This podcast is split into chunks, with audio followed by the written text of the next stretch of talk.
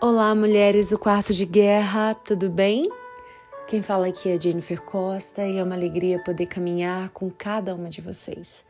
Essa semana fomos tão ministradas por Deus através de cada uma das nossas convidadas para estarem aqui, sendo o canal de Deus para ministrar os nossos corações. Eu acredito que hoje o Senhor também tem mais a falar ao seu coração. Eu sei que no meio da jornada encontraremos dias difíceis, dias onde a improbabilidade vai nos encontrar, onde as dificuldades vão nos encontrar. Mas saiba que, embora as circunstâncias queiram te dizer que você é uma improvável, embora as circunstâncias queiram te dizer que não vai dar certo, que você não é digna, que você não é merecedora, que você é uma pecadora. Sim, está certo. Somos pecadoras, somos improváveis. Ah, mas não termina aí. Tem uma vírgula. Jesus morreu por nós na cruz. E quando passamos e atravessamos a cruz, e quando seguimos a cruz, passamos a ser uma mulher improvável mas escolhida, uma mulher improvável, mas que carrega uma promessa, uma mulher improvável, mas que carrega a presença de um Deus que ama os improváveis, que ama pegar os que não são para confundir os que são, que ama pegar os pequenos para confundir os grandes. Ah, esse é o teu Deus.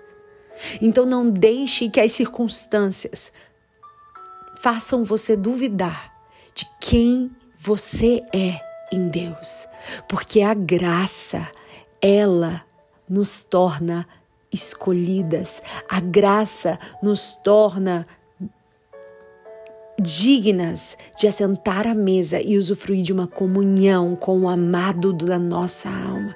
E tudo que ele quer é se revelar a nós. Em 1 Coríntios capítulo 1, versículo 27 e 28 diz: "Mas Deus escolheu as coisas loucas deste mundo para confundir as sábias.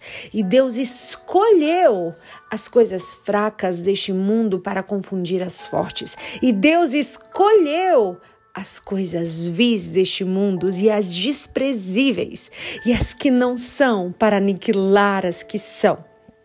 Sabe? Eu vou dizer algo para vocês.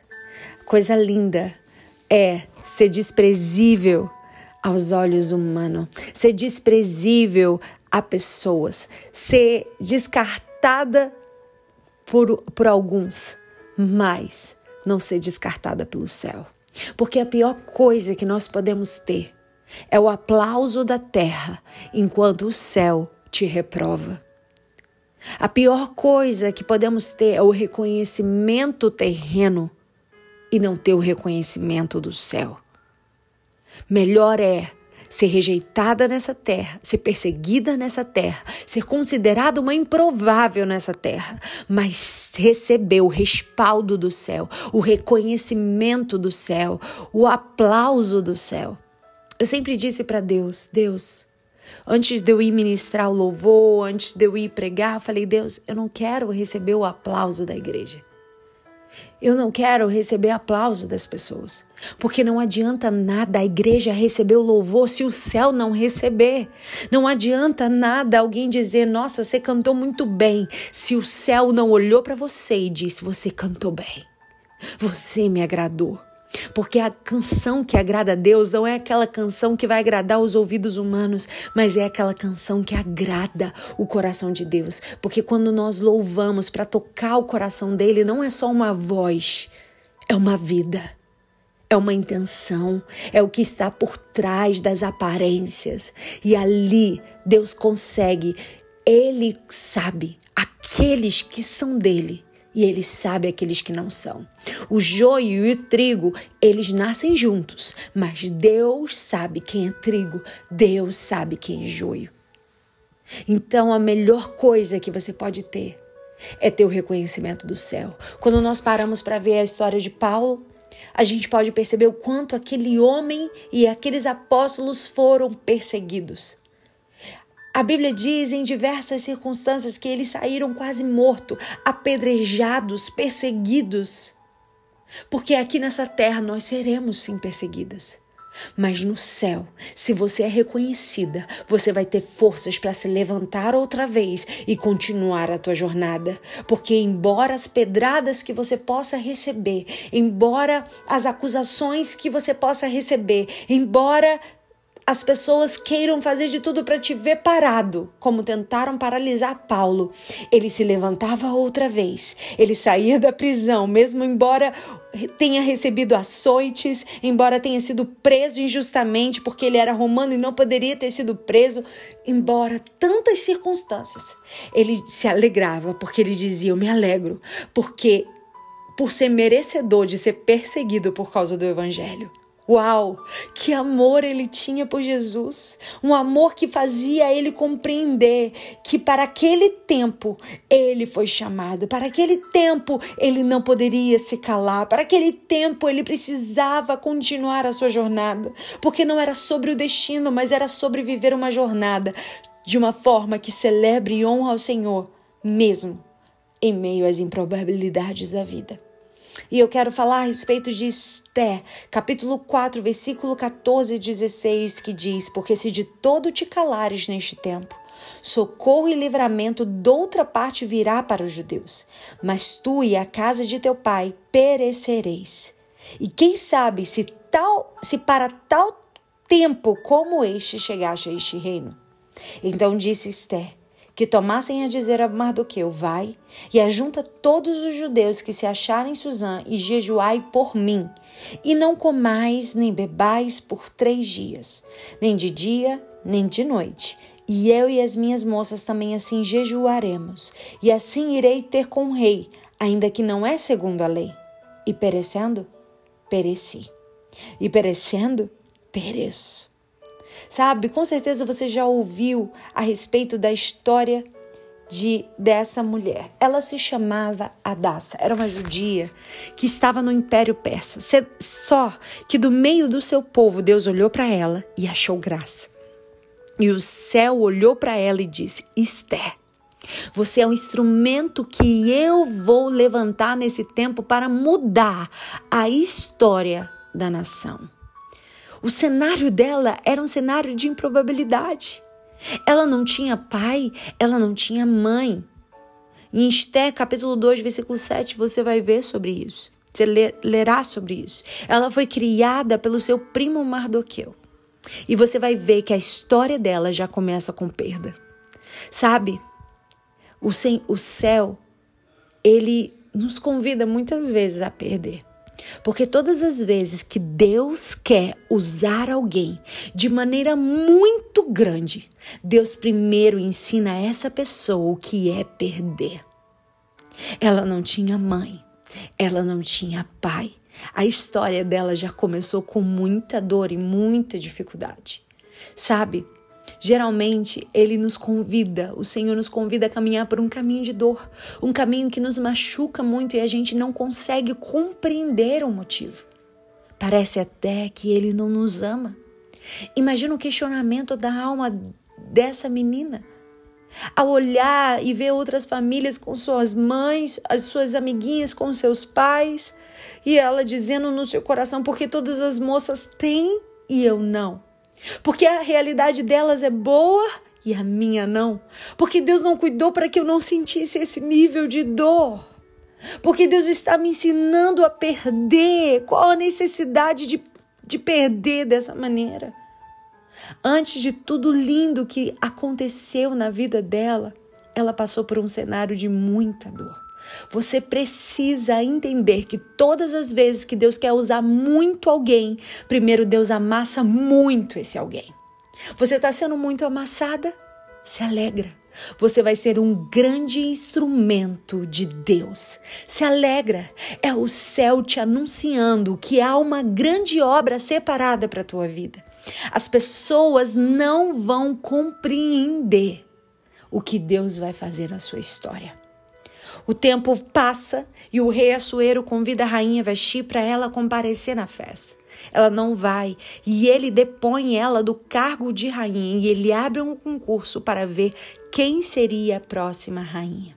Ah, pela lógica humana, chegar no trono Impossível. Não tem nem família, não tem nem linhagem. Ah, essa daí não. Mas eu vim aqui te falar a respeito do Deus dos improváveis, sobre o Deus que faz aqueles que não são passarem a ser. Aleluia! Eu estou falando com mulheres improváveis, que tem gente que acredita que você não vai chegar em lugar nenhum. Pra gente, eu vim aqui falar pra gente que a sociedade desacredita que algo de bom possa acontecer em sua vida. Mas deixa eu te trazer uma palavra do céu. Eles vão conhecer o Deus dos improváveis através da tua história. Eles vão conhecer que não se diz respeito a nada que você tenha, mas sim por causa do Deus que você tem. Aleluia! Muitos dirão, ela? Nunca. Será? Mas do que eu disse para ela, você vai deixar de ser Adassa e você vai ser Esther. Eu vou trocar o seu nome. Adassa significa pequena murta. Esther significa estrela. Sabe, Deus está te dizendo: vou colocar em você um nome diferente que você tem.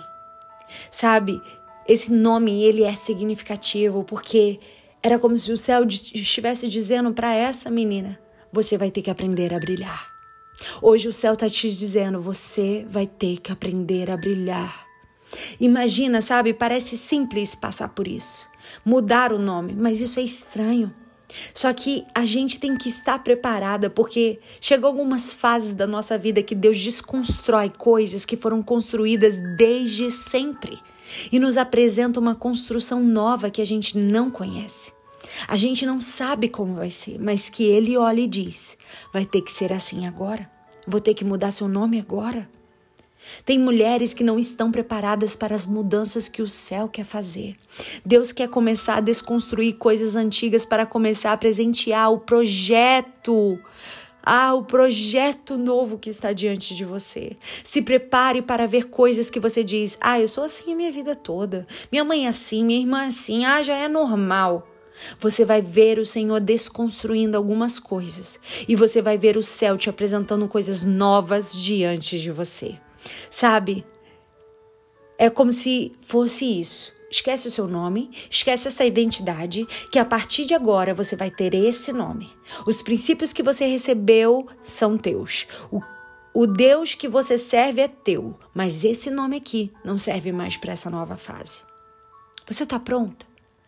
Sabe? É como se Deus, como se Deus tivesse comprado um terreno e ele quer fazer uma obra nova nesse terreno. Sendo que no decorrer da, da vida, ele, tem, ele arquitetou um projeto, mas você foi levantando paredes, você foi levantando edificações que para você eram fundamentais. Mas para o projeto que Deus tem, ele vai precisar arrancar essas paredes. Ele vai precisar arrancar algumas coisas que você construiu ao longo da vida. A pior fase não é a da construção, é da desconstrução. Sabe? É você ver muitos tijolos que foram construídos aí dentro de você muito tempo e Deus falando não cabe mais em você. Isso atrapalha o meu trabalhar, dificulta o meu agir. E aí você vai precisar deixar Deus desconstruir construções que estão comprometendo a planta que o céu deseja edificar na sua vida. Abra o seu coração, porque Deus ele quer transformar a sua vida. Talvez você diga: "Ah, eu sou assim, eu sou amarga". Não, é porque alguém te amargou. "Ah, eu não confio em ninguém". Sim, é porque você já foi muito traída. Não adianta, não tenho amigos, é porque já te decepcionaram muito. Edificaram muros nesse terreno que é do Senhor. E esses muros estão impedindo que a planta do céu seja construída, mas há poder no sangue de Jesus. Se o diabo achou que você seria uma construção pela metade, ele vai ser frustrado hoje em nome de Jesus, porque Jesus vai fazer tudo novo e ele vai tirar o que não serve e vai trazer o que é necessário hoje sobre a sua vida. E dentro daquele, cenário, Esther brilhou e foi constituída rainha daquele tempo, para livrar uma nação, uma improvável, fundamental, para trazer livramento ao seu povo. Assim será na sua história. Deus te abençoe. Amém?